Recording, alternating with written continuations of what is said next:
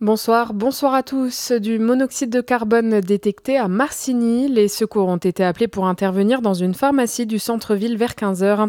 Des personnes présentes dans l'officine rue du Général de Gaulle se sont plaintes de maux de tête et d'une odeur suspecte. La présence de monoxyde de carbone a rapidement été détectée par les sapeurs-pompiers. Les six personnels de la pharmacie ont été évacués le temps de condamner la chaudière à fioul qui dysfonctionnait. Un homme actuellement retranché chez lui dans le Jura, à Clairvaux-les-Lacs. Pompiers et gendarmes coupent la grande rue à la circulation et au passage pour les piétons depuis ce matin à 10h.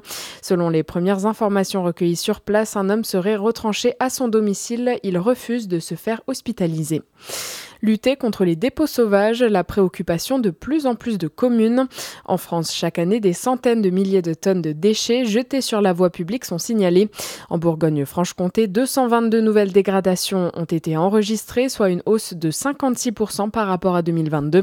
Cette problématique oblige les communes à taper dans leur budget pour nettoyer.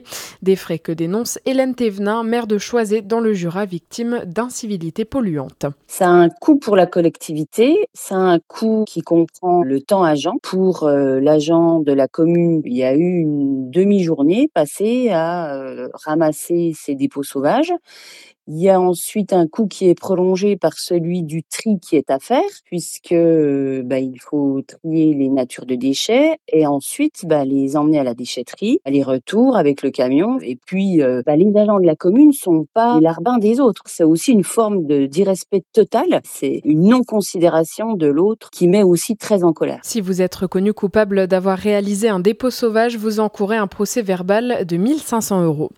Également dans votre actualité, les sénateurs vont-ils voter en faveur de l'inscription de l'IVG dans la Constitution? Les débats ont lieu en ce moment au Palais du Luxembourg. L'exécutif ne peut pas faire aboutir la mesure sans un vote majoritaire des 348 parlementaires. En cas de vote de la mesure par le Sénat, le Parlement se réunira en congrès la semaine prochaine à Versailles. La Cour de cassation rendra elle sa décision le 24 avril sur l'affaire Fillon. La haute juridiction étudie aujourd'hui les pourvois de l'ancien Premier ministre, de son épouse et de son ex-suppléant condamné pour pour des emplois fictifs à l'Assemblée nationale.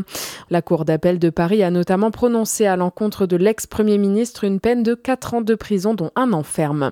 L'information judiciaire visant Patrick Poivre d'Arvor élargie à trois autres femmes, deux accusations de viol et une agression sexuelle supplémentaire, des faits qui auraient été commis entre 2007 et 2018. En revanche, le parquet de Nanterre précise que les plaintes ou témoignages de 19 autres femmes ont été classés sans suite du fait de leur prescription. Et puis en foot, la suite des quarts de finale de la Coupe de France. Ce soir, le FC Rouen, pensionnaire de National, reçoit Valenciennes, actuelle lanterne rouge de Ligue 2. Début du match à 21h. Bonne soirée sur Fréquence Plus.